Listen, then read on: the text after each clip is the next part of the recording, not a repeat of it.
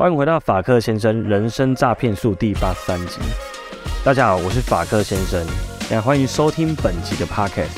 今天呢，我们有一位非常特别的来宾，他是一名自由工作者，同时也是一位自媒体的经营者。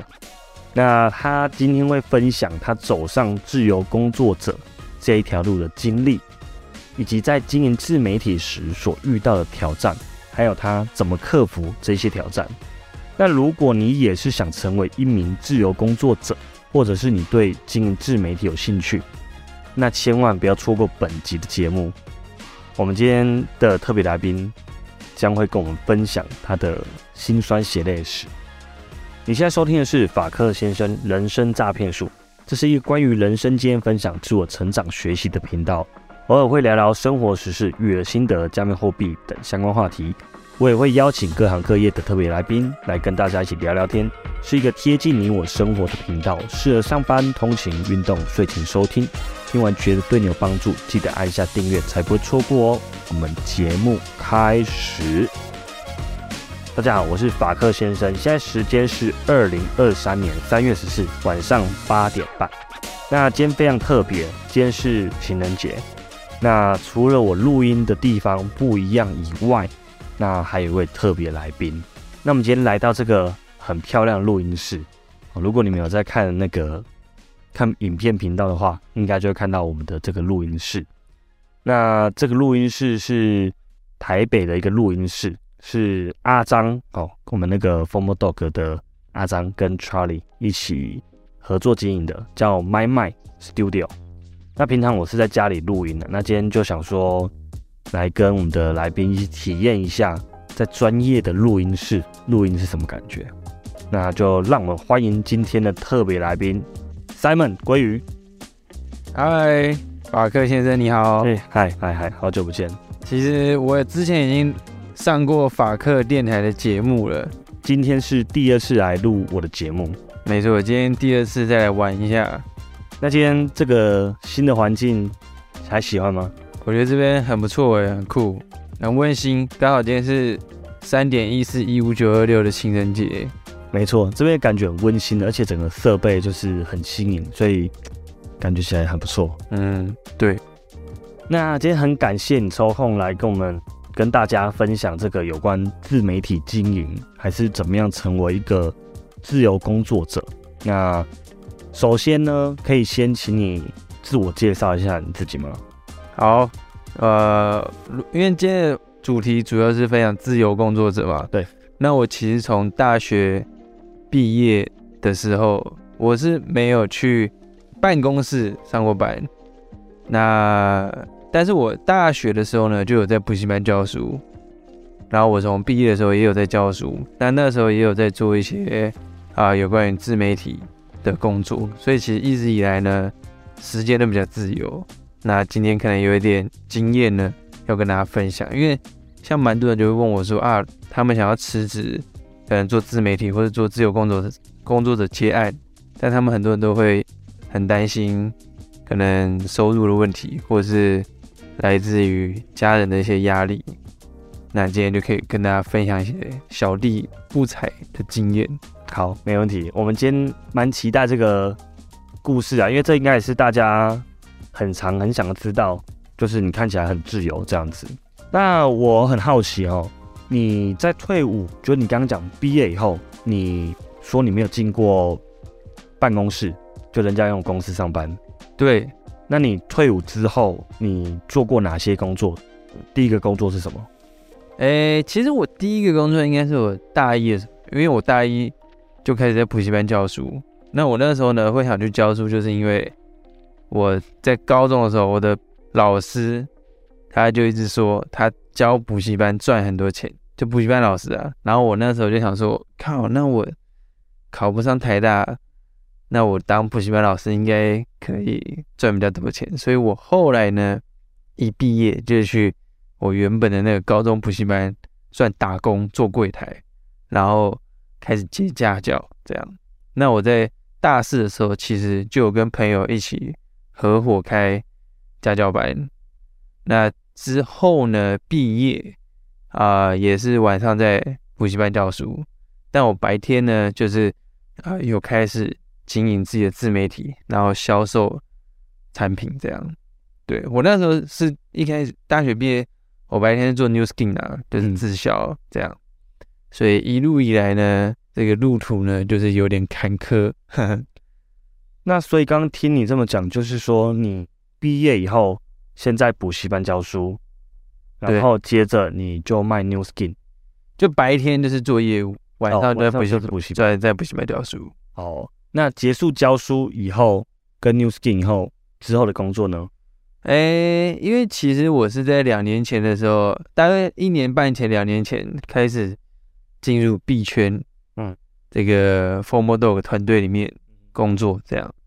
那呃，所以经历大概就是这样吧。哦，我懂，我懂，了解。对，那是什么原因让你成为自由工作者？就是说，我觉得在补习班教书都还算是一个固定的工作者。嗯，对。那我觉得直销也算是一个比较固定的工作者。那应该是说什么原因让你慢慢的往非常自由、更自由的？或是自媒体的工作者，哎，我觉得应该是这样讲，就是说呢，因为其实我那时候我念的是资管系，嗯，然后我自己本身大学的时候呢，成绩算还不错啦，然后我也蛮喜欢写程式，我有去面试，我记得我那时候大大四的时候去一家公司面试，嗯，然后就是面试 JavaScript 的工程师，我印象很深刻。然后我中午在面，我中午在面试的时候呢，那个因为他们办公室也在上班嘛，对。然后我就，但是我觉得这可能是一个既定的印象啦，因为我就觉得哇，他们看起来好累哦。然后呢，那个都要待在办公室，我就想说，靠，我我我有办法吗？好像觉得有点困难。然后因为那时候我其实就已经有在补习班教书了。那我刚刚讲嘛，就是说我会去补习班教书，因为就是我想赚比较多的钱。那补习班教书呢，相对时间它比较短，因为他是晚上才要上课嘛，或周末。但其实呢。也是蛮忙的，因为其实除了教书以外，你还要备课，你要练板书，还要呢，呃，准备讲义，然后你还要还我们还会有培训的时间，就是我们要教给老师看，不是教给学生看，就你教给你的师傅看，然后他他给你一些指点建议这样。那我觉得就是可能因为我的个性吧，我比较不喜欢。就是绑太多时间在某个固定的地方，然后我觉我会去教补习班，我觉得也是因为补习班我可以跟学生聊天互动，比较比比较有趣一点这样子。那会去做业务也是一样，就是啊，在业务你可以接触很多的人，不同的人。那我觉得这个这个工作对我来说可能比较有挑战。然后呢，啊，还。也比较有机会创造比较高的收入，那我就觉得说呢，OK，那可能这个是我想要的，我就往这边去发展这样。嗯哼，那你觉得在成为自由工作者的这一段时间跟过程，你一定有面对到很多不一样的挑战？那你觉得你你遇到什么样的挑战？那跟之后你得到什么样子的收获？是我我印象很深刻，我大学刚毕业的时候呢。因为我那时候教的课呢比较少，嗯，因为我那就是我大学毕业那时候，我有去开家教班，那家教班基本上呢，我就把我的课很多都推掉了，因为都在 focus 那个家教班那边。你私人的家教班？对，跟别人一起开的。哦，那你一对几？呃，那个就是可能我们当然是希望一对多一点的，但我们一整年下来呢。招的学生大概十几个而已，所以呢，生意非常的不好，所以会入不敷出吗？呃，这绝对是这样的，对，所以就变成说呢，我的补习班原本的很多有合作补习班，我就推掉了，所以课就变少。那我后来呢，又开始做 news，哎，做做 news king 做业务嘛。那这种东西直销就是这样，你有卖呢，它要赚钱；没卖呢，就没赚钱。而且呢，它又很难做，因为呢，我觉得在台湾的这个风俗的文化之下呢，可能大家对这东西还是有点排斥，觉得啊，你就是要推销怎么样的。所以我大概在毕业的大概两年到三年之内呢，是收入是非常非常少的。那有的时候呢，比较惨的时候呢，就是可能到那个吃饭的钱都有点问题。因为我有一阵是全职直接做业那个业务的工作，补习班都没教了。我觉得我真的超猛，哇，那真的是很辛苦。那我记得有一阵子我真的没钱，我想说啊，到底怎么办？然后呢，我我我家有一家，我家附近有一家盐酥鸡店，我很常吃的。然后我就问那老板说：“哎，你们有没有发传单？我去帮你们发传单，一个小时你给我中午两百块就好了。”然后我中午就去帮他们发传单，那那个两百块呢，就是我一天的一个生活费这样。所以呢，所以呢，因为自由工作者，大家比较困难的就是收入不稳定。那没有收入的时候呢，你要怎么办呢？那就是很烦恼的一件事情。对，然后压力也会蛮大。那我觉得应该说，自由工作者他是属于一种比较自律的工作。如果你可以很自律，像我觉得你刚刚的办法就很好。你今天都已经没有钱了，那随便找也有工作可以做，就说来我帮你发传单，两百块就好了。很多这种机会可以做，但是你愿不愿意去尝试？哦，你去尝试以后，像我觉得你的经历都很棒啊。你去自己开家教班，那你也可以知道说，那为什么家教招生不好？是不是跟我的行销媒体有关？也许你现在在做，你可以招更多学生。我相信你现在开线上课程或是干嘛，你的学生一定比之前更多，或者是说你更懂得运用很多不一样的方法去去解决那个问题。对，因为你比我们没有做过的人都还有经验。那我们都知道，自由工作者的收入可能不太稳定。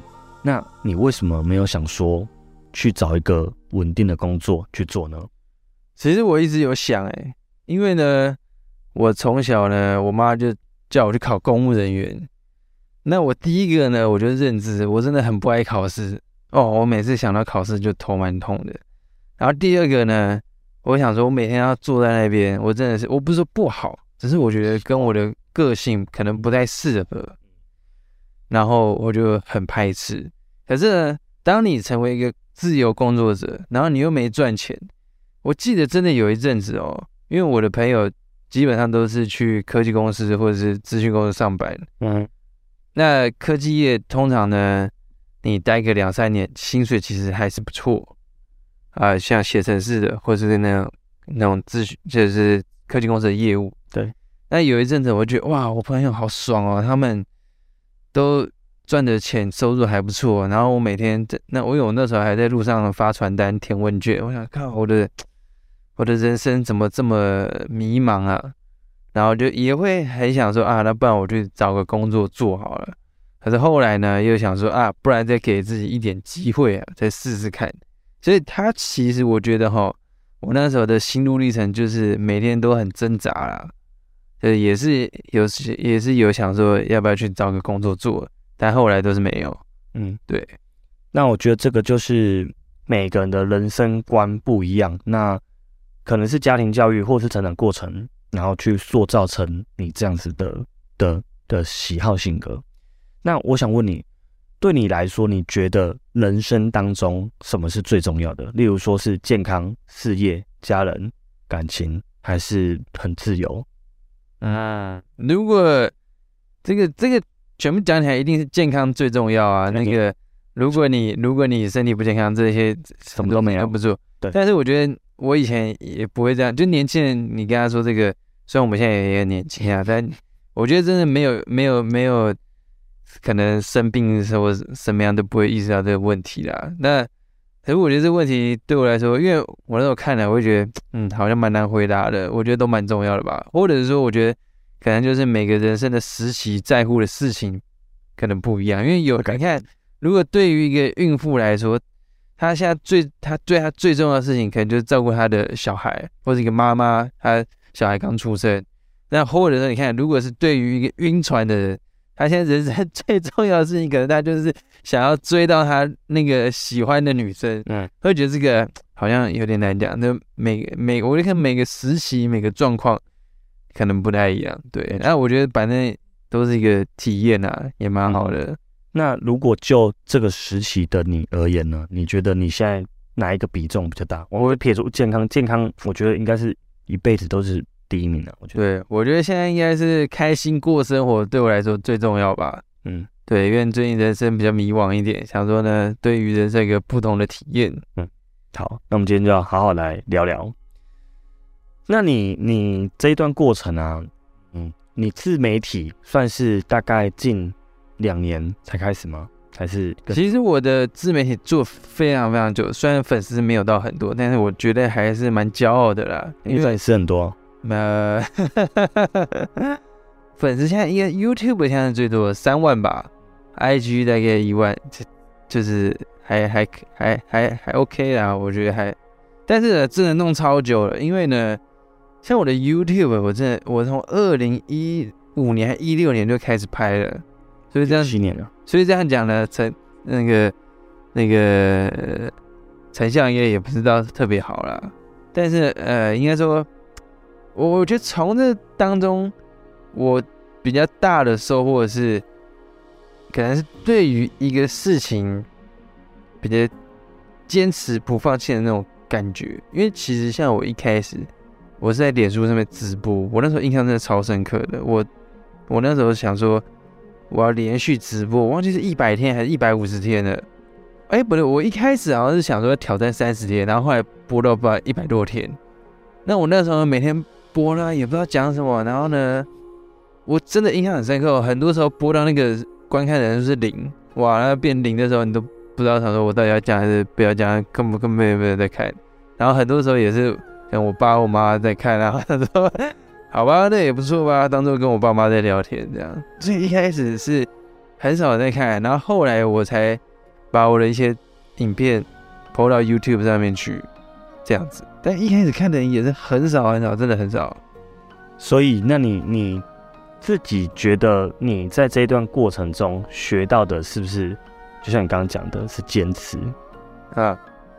我觉得还有一点就是，我觉得有个观念真的帮助我非常多，然后呢，可以让我继续继续创作一些内容下去。就是呢，就是拍一拍没人看的时候呢，就有一阵子很心灰意冷。但是有一天呢，我就有收到一个讯息，他就说啊，我其实有看的东西，然后他觉得我忘记他那时他那时候好像说什么他忧郁症还心情不好了，然后呢，他好像看我的东西觉得。蛮好笑的，因为我有时候直播呢，就会哦，我以前那时候真的是什么跳舞啊，拿个拳击手套在那边挥啊，因为真的不知道讲什么，然后就搞怪，然后他就说看的好像蛮开心的，哎，我就觉得哎，好像蛮有动力的，对，然后我后来就想说，其实很少人看的，但他其实还是有人嘛，就是至少还有一个人、两个人，那你的东西如果。对一个人有帮助到，或者是真就是有一个人都在听的，哎，那就可以继续坚持下去。而且我那时候还想说，比如我录了这支影片没有人看，或者我写这个文章没有人看，可是如果我现在放弃了，它就没了。嗯，那如果呢，我再多坚持一一集，或是再多坚持一下，哎，搞不好下一集就有人听了。对，所以我就是用这样的理念呢，一直。持续下去，那久而久之呢，就就有一些粉丝就累积起来了。对对对对对，这样。其实我觉得我某方面录 podcast 的想法可能也跟你一样，因为我也是看过有一段话，他说那个数字观看流量那个那种数字后面代表都是一个真真实实的人，所以哪怕有三十个、五十个，其实超多了，等于台下有三五十个人坐在那边听你讲话，其实很多。那你。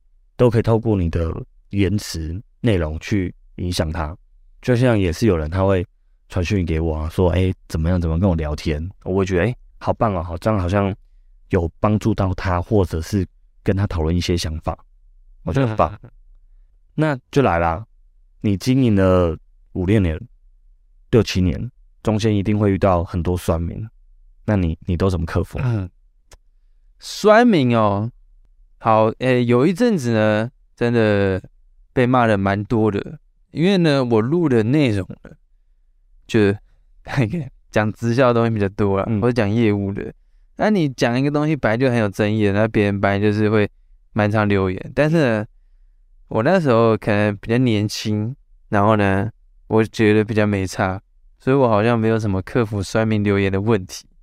但我一开始呢，有时候会跟他们争论，会跟他们吵。嗯后来我就觉得哇，越吵越累，算了，好像没什么意义。嗯，然后就看了就习惯了。嗯，那其实我我蛮怀念的啦，因为现在看的人变少了，就没有酸民了。对，所以即使哈有酸民，就是才有流量。才有流量。而且我觉得哈，就就像就像我举个例子好了，像呃很多新闻媒体，他们可能会报道一些虚拟货币的新闻，嗯，比如像 FTX 那时候对啊，破产，嗯。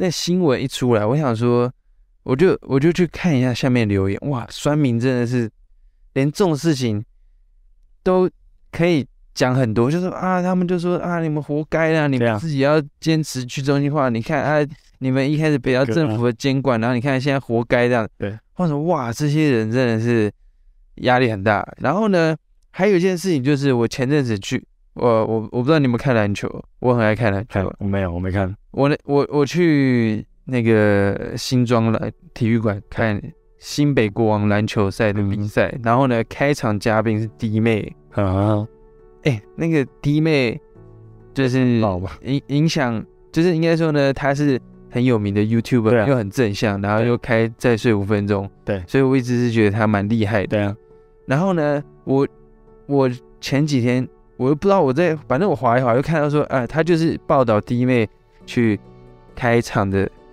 那个新闻新闻。我靠妈，下面一堆人在呛他、欸，我想说靠，这有什么好呛的？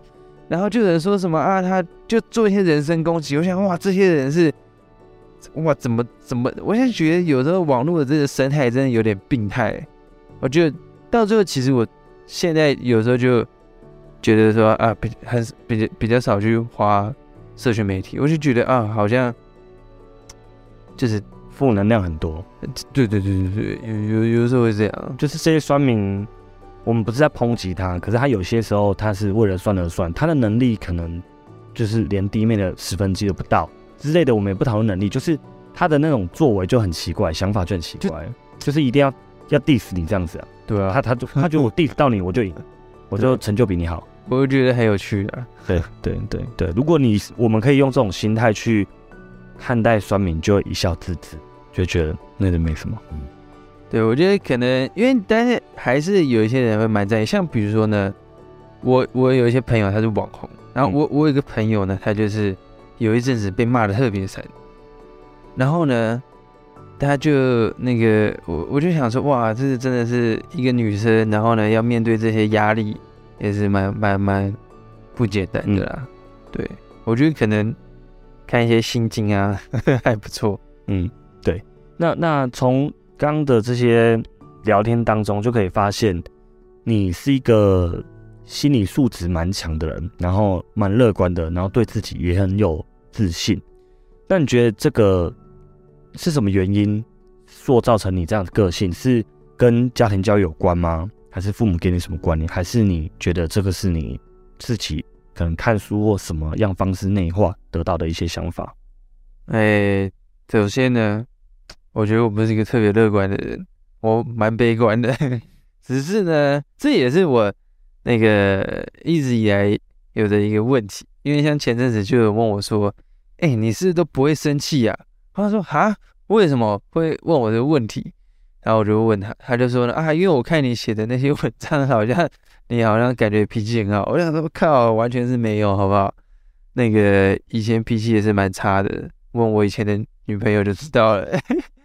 那我后来就想啊，但但自己其实也是一个社群媒体的现象，就是因为我我我可能比较不会在上面说啊，我今天心情很差，什么或者或者写一些呃什么我脾气很暴躁的，嗯但但我跟你讲，我有时候还是会写，因为我想要 balance 那一下那个形象嗯这样。所以呢，就因为因为我写这些东西。破这些东西，有些人说哇，你好像很乐观，但其实我不是，我觉得我是一个蛮蛮某某种层面蛮悲观的。然后呢，啊，我我觉得心理素质这个的话呢，因为其实我我觉得有一阵子是被训练出来，就是当业务的时候，因为当业务的时候你会一直被拒绝，嗯然后呢，尤其是我那时候还没做自媒体的时候，我在路上填问卷去找客户，嗯因为我朋友也没有跟我买嗯这样。然后呢，你知道在路上填问卷，我靠，那真的是训练心理素质很很很好的方法。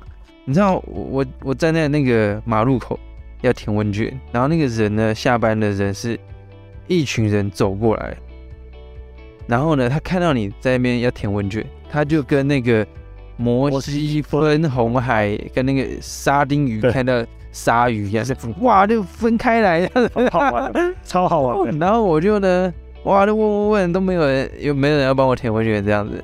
但那时候是心理训练心理素质蛮好的一个时刻，但是我觉得我某种层面可能也有点比较比较比较活在自我的世界吧。所以我说你很乐观呢、有，呃，但我觉得好像也不太一样，就是我某种层面可能比较不在乎别人的想法，但也不一定是，哦，不一定是乐观也不。一定是乐观，有时候可能我觉得以前比较多是愤怒吧，这种干在笑。然后就不理他。就是对啊，对啊，所以我那时候都问女生，嗯，被女生拒绝比较开心，男生都不会问他，懂。其实我我觉得某方面，我的过去的经验跟你都有点类似，因为我以前退伍后，我做过运动行销，后来我去做房仲，我去新一房屋。那去新一房屋做事情，跟你刚刚讲那种陌生开发填问卷其实一样。去的第一天，你去店里面第一天，他给你工作就是请你出去做问卷，做十张问卷再回来。啊，那就要想尽办法，你就做问卷。那当然，嗯，看做问卷内容是什么，然后看你敢不敢去尝试。有些人被拒绝两次以后，他就站在那边发呆，不敢哎去问人。啊，对，我跟你讲，这个随便分享一个小技巧，嘿，就是我觉得这跟跟约女生也蛮像的，就是呢，因为其实拒绝别人，拒绝别人也蛮难的，对你知道吗？对。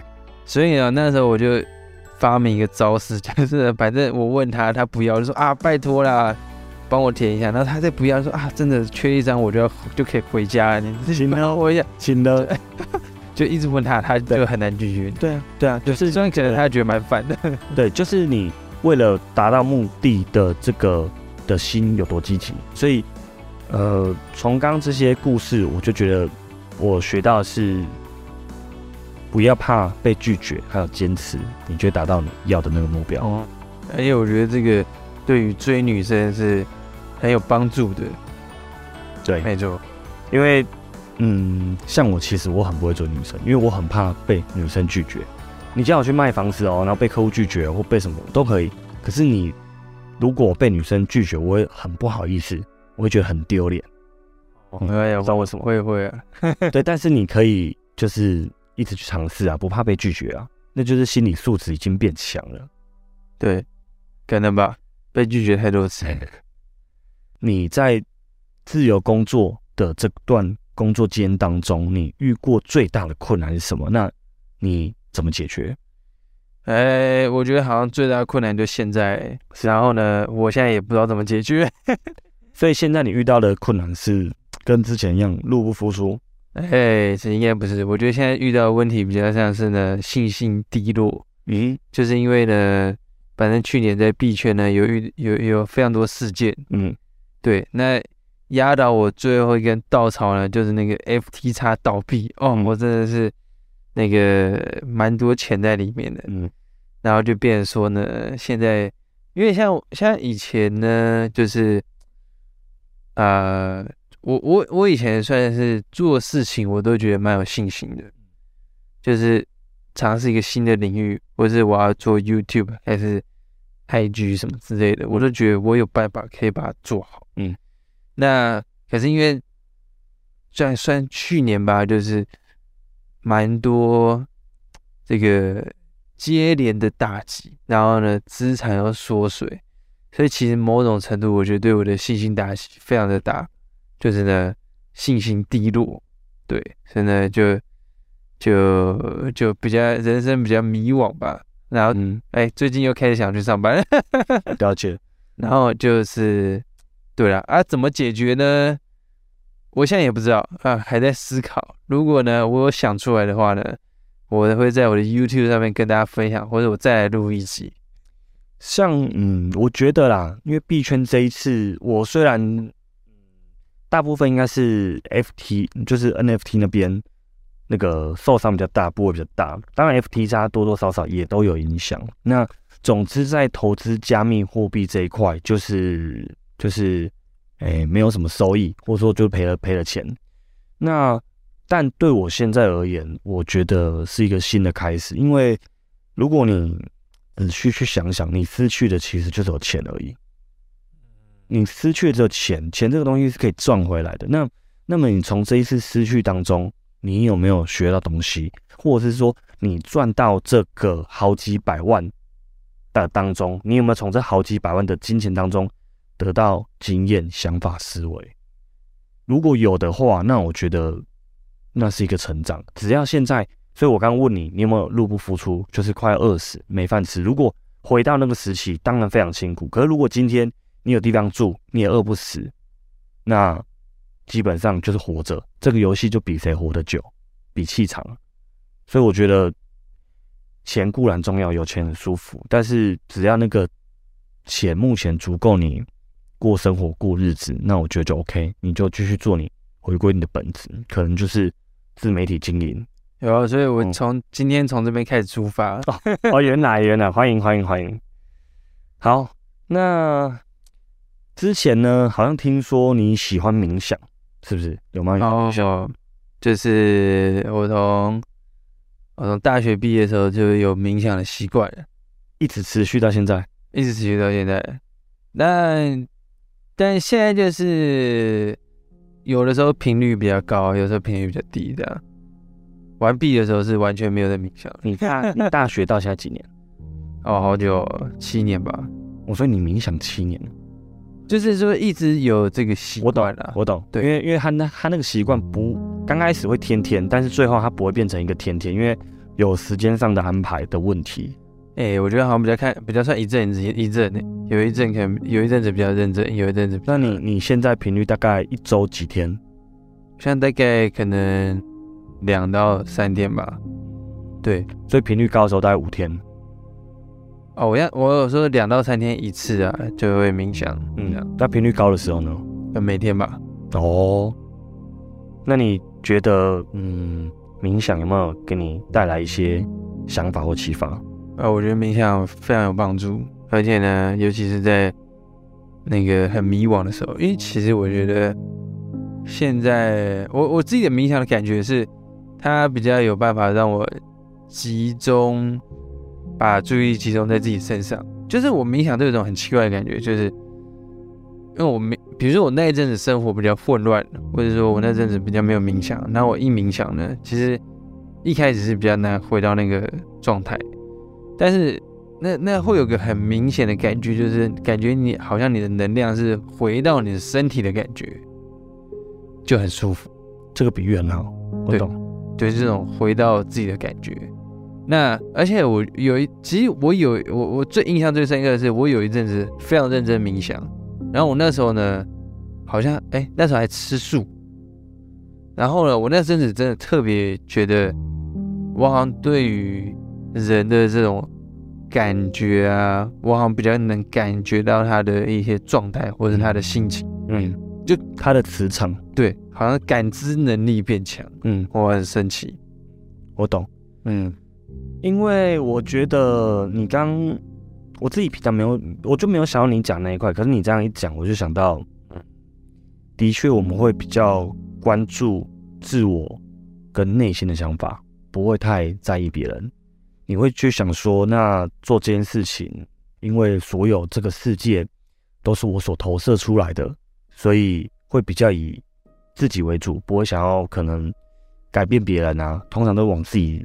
的方面去成长，对我感对我的感觉是这样子，嗯，对，对我觉得冥想蛮好的，可以去体验一下。然后像可能有些人就会想说啊，那如果他想开始的话，怎么做？这样，其实我我一开始呢也不太会，那我就去 YouTube 搜寻冥想，看几个教学影片。对我也是，我是看那个好好夜啊，大家好好看好夜，对好夜。然后后来我是也看到 Ryan 他在讲冥想哦，对对对，我也是因为他跟我讲，我才开始冥想。对，所以我我大概两年吧，然后我觉得真的很有帮助，然后所以我都一直推荐身边的人，但是真的有持续做的其实没有很多人，但是有持续做的他都觉得他会说我不知道是不是因为冥想，但是我就是他就是有觉得有有点改变，嗯，然后一定有改变。对，然后我身边不知不觉就会聊到哦，原来你也有你也有冥想，然后大家的磁场跟感觉都还蛮好，就是能量蛮好，就是我觉得比较正向思考吧，然后也都会遇到比较好的人事物。当然你说，嗯，短期的不顺一定有，因为人生不可能一直都这么的顺遂。但是即便在低潮的时候，你还是身边有很多正能量，至少不会身边很多负能量，让你更低潮，让你完全不知道怎么怎么怎么走下去。嗯，而且我这边再额外补充一个，我最近那个一个新的发想，新新招，呃，算是吧，因为前阵子好像就有人问我说，那个吸引力法则或者梦想版这种东西有没有用？那因为其实我的 YouTube 很久很久很久以前，在五六年前我就录过一个影片，就是在讲我就是我我我制作我的梦想版，然后拍成一个 YouTube 这样。那那个梦想版呢，它一直大概它好像五六年了，它一直放在我的房间里面。然后我我后来也有写那个自我宣言，我不知道你有没有写类似的东西，就是像有一本书，我那我那时候会受到这些东西启发，就是我看一本书叫做《思考致富圣经》，那它里面呢就有一段话，就是他写自我宣言，他就说我，比你就写说，比如说我是一个怎么样的人，对吧？这样，然后呢，我会赚多少钱，透过什么方式，透过什么工作这样。然后我记得我那印象超深刻了，我写下来呢，我每一天骑摩托车的时候呢，我就念那个宣言，然后我还有我还有一阵子是呢，我把我的宣言录起来，然后我睡觉的时候会听。那所以呢，啊，我就回到我朋友问我说这东西有没有用？那我那时候想说呢，因为我一开始就跟他讲一些我的那个看法，嗯，然后他好像呢也半信半疑。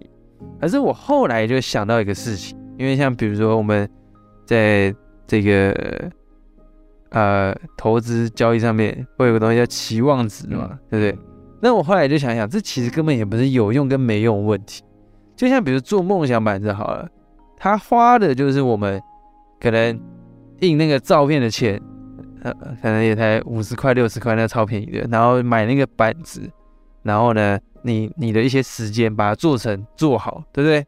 所以它其实基本上不花什么，不用太花太多的成本。成本对他，不是说叫你妈花一百万做个梦想版，对对不对？那我花了这么低的成本，可是如果它没用，那就没用啊，反正我还是一样啊，没对不对？是但如果它有用嘞，我靠，那我不是赚到了？所以我觉得，我觉得应该不是说它有用没用，就是反正它又不花你什么时间，嗯，但是如果它真的有用的话，哇，那不是真的赚到了。然后像比如说你看冥想也是，它也就是十分钟，一天十分钟，然后你也不用干嘛。对。那其实我觉得那个 CP 值很高。那你那个梦想版可不可以回去拍照，然后 IG take？哎、有啊，我我我我有我有发一篇文啊，我就写说，我就回顾我的梦想版有没有实现这样子。结果实现多少？呃，哈哈，这个东西呢就很有，我觉得大概是一半一半吧。我那时候其实有写一个写一个存款的目标，但我那时候写完，我是觉得这个要完成真是他妈太难了。后来有完成吗？后来呢，真的有一度达到，就是蛮不可思议的。对，但是呢，就是那个又经历了一些币圈事件之后呢，又缩水。这这其实一定啊，因为今天达到一个目标以后，不是就譬如说减肥好了，减到七十，不是说一辈子不可能复胖啊。对，所以我后来知道了，我不能写说那个要写赚到那个钱，对我要维持。持续月收入多少这样，被动收入每年多少，呃之类的，然后就可以设为新新目标，对对对，所以可以去改那个梦想版。呃，我一直都有在改啦，就是因为我觉得每个时期想要的东西不太一样。像我那时候年轻的时候，觉得我一定要台兰博基尼，啊，现在可能觉得那个、呃、好像也没有那么一定要，就是变成说你有别的目标跟嗯梦想这样。嗯嗯，对，很好。那最后呢，我们想要请 Simon 推荐两本书。刚刚第一本，你刚刚说那一本是什么书？那本书就是《思考致富圣经》，思考致富圣经。对，拿破仑希尔写的，他写了很多这种书。好，那而且那本书很酷，他好像是一八哎还是一九啊啊，反正他很久很久的书，好像超过一百年，比我年纪还大。哇，对，然后我我我不确定它在实际多久啊，但就是很久。但是我很相信一个东西，就是说，如果这个书它可以流传这么没久，错，没那错，必定是有它的能量存在。对，那这东西一定就是很不错的东西。这一本必看。那第二本，你再推荐一本，第二本你推荐的书，也也也不算一本书啊，《金刚经》。可是呢，他那个本书不是在写，呃，不，呃他就是在写《金刚经》，但他不是，不是佛经，对对，对不是，不是念那边《金刚经》的。对对对对，他是解释《金刚经》里面在讲什么。他的作者叫做张晨，他的封面是蓝色的，对我觉得蛮好看的。他有一系列，他要写，他有我最近有看新，他有《金刚经》心经，然后还有一本叫《回家》，然后还有一本叫做《都可以》，就是大智慧。那你能不能分享一小段，就是你在里面书中看到的的一些句子，或给你的一些想法？啊，那个东西哦，我有时候看也看不太懂，但是就是可以体会到，哎，好像是不是像杨定一博士的书一样？呃，有有，他好像没有杨定一写的东西那么难，哦他比较白话，对，但是它里面有讲到一个我觉得蛮有趣的，他就说呢，他的意思就是说，像很多人很烦恼赚钱这个事情，嗯。然后他就说，可是如果当你看透了这个世间万物的规则，或这个，他就因为《金刚经》里面有一句话，呃，有什么无无人相、无兽相啊，我有点忘记了，反正相就是一个幻觉的感觉。他说，如果当你看穿的时候呢，你就会觉得啊，这个赚钱的是很简单的事情。对，但我我我觉得我好像能体会那么一点感觉，但我也说不上来。对我也还在意会当中，但他的感觉好像就是说，呃，这这都他讲的，不是我讲的。他就说，他说其实佛呢的，他说不是说我每天关在我的房间里面冥想，或是那个打坐，打坐之类。他说其实真正很自由的，或是他所谓开悟人，士他活在这个世间，可是他游刃有余。但我觉得就感觉好像有点像是他这个人，他对自己，比如说想要做的事情，他是很有信心的。他是他觉得他可以创造，呃，他想创造的东西。就就比如说，他觉得我想要赚钱，他就可以赚到钱。所以他里面有句话，他说：“当你看破的时候，其实你想要赚钱的时候，你就可以把钱生出来，那种感觉。”对。但是我觉得他讲的比较好，我也还在意会当中。其实我觉得哈，这一阵子都有一直有一个体会，我觉得人生哈蛮像是一场游戏的。那所以当你把它看成一场游戏的时候，你想要去赚钱，或者是说撇开赚钱，其实人的一生，我觉得并不只有赚钱而已。你怎么样去体验这个世界？当你把这个东西都看破以后，你会觉得说啊，赚钱也是一个任务，支线任务而已。但是你不透过赚钱，你一样可以走到终点，或者说你终点的目标是什么？每个人对目标终点设立不一样。有些人说我要我要当我要当官啊，我要当就是政府的人，好，我要从政。那有些人他说我要赚很多钱，我要买兰博基尼，我要买豪宅。有些人他觉得他住在山上，身体健康，然后跟爸爸妈妈在一起，然后跟小孩一起在山上就很好了。所以我觉得，嗯。现在会比较觉得说，人生好像是一场游戏。那你的目标是什么？每个人的目标都不一样，但你要找出你的目标，你才游刃有余。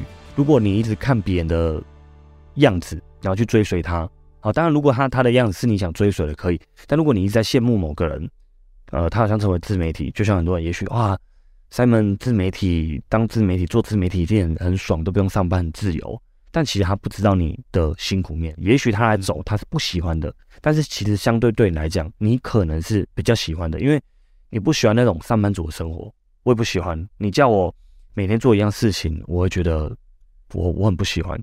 所以我之前卖房子，可以每天接触不一样客人，然后跟不一样的老板或或什么聊天，他们都可以给我一些不一样的东西。那我做的工作几乎都是需要大量面对人，或是面对不一样的产业的，所以我会觉得很有趣。对，那所以我觉得总结来说，我觉得你就是 Simon 今天上这个节目，让我学习很学习到很多，就是在自媒体这一条路虽然很辛苦，自由工作者这一条路虽然很辛苦，但是只要是坚持下去，然后坚持下去跟，其实我觉得有时候也不是坚持啊，反正就是哦，我觉得都可以啊，就跟那个啊，刚刚那个讲的那个张晨，他还有一本书叫做《都可以》，就是大智慧。我觉得可能那个像我有时候呢，也是工作工作，哎，自当一个比较自由的工作者。后来因为我有阵子也是回去，哎，又去补习班上班，那那时候可能有一点就是心理不平衡，他说啊，我是很失败怎样的。但我觉得都啊，反正都可以啊，对不对？就是反正就是一种一种体验啊，也不错，对啊。所以我觉得你现在说不定用一个都可以的心态，就可以度过这一次低潮了。我最后补充一个好了，就是哦，因为像大多数人想去当自由工作者，他就害怕会不会没钱，或者是会不会害怕啊收入不稳定。对。但是我觉得其实呢，我们认真想一想，你就去当个自由工作者，接个案子，哎，啊。也可能有时候真的收入不稳定，或者真的没钱。那没钱的话呢，也没差嘛，就再回去上班吧。嗯，赚到钱，哎，你要再去做也可以做啊，所以也没那可怕。我觉得有时候呢，好像是我们想的太可怕了。对，对吧？那或者说，也有的时候呢，反面来说就是，我们可能也没有想到好处。哎，搞不好你做一做，案子很多啊，哎，也过得蛮快乐啊，自由自在啊，对不对？其实就是害怕改变啊。说真的哦，大家怕什么？怕说我现在这工作好像还不错，我离职以后会不会我回不来？哦，我比前公司比较是哦，那就是对自己很没自信。虽然说有自信也不一定真的有用，说不定你回不去，回不去怎么样？现在真的，你说就是大家，呃，我们真这个年纪的有真的饿死在路边的有人吗？饿的都没东西吃哦，然后饿死在路边的有人吗？哎，好像好像也你大家都有朋友，大家都有父母吧？你如果真的像你。去 seven 要报废食物，也是活下来了。对，没有人饿死的啦，真的没有人饿死。你去跟面店还说老阿姨，我三天没吃饭了，你可不可以先欠着让我吃一碗面？阿姨叫你天天来吃。哦，好像不错。对啊，可是而且我们赚到钱一定会还，但是还大部分人还是怕改变跟尝试新的领域、新的食物。好，那今天就。非常感谢 Simon 来到法克先生的节目了，那跟我们分享他的这些宝贵的自媒体经验还有他的见解。那我也希望说今天的节目内容可以替大家带来一些启发跟帮助。那如果你有任何问题或任何想法、任何意见，也欢迎在留言区跟我们讨论跟分享。我是法克先生，谢谢大家收听，我们下次见，拜拜。拜拜。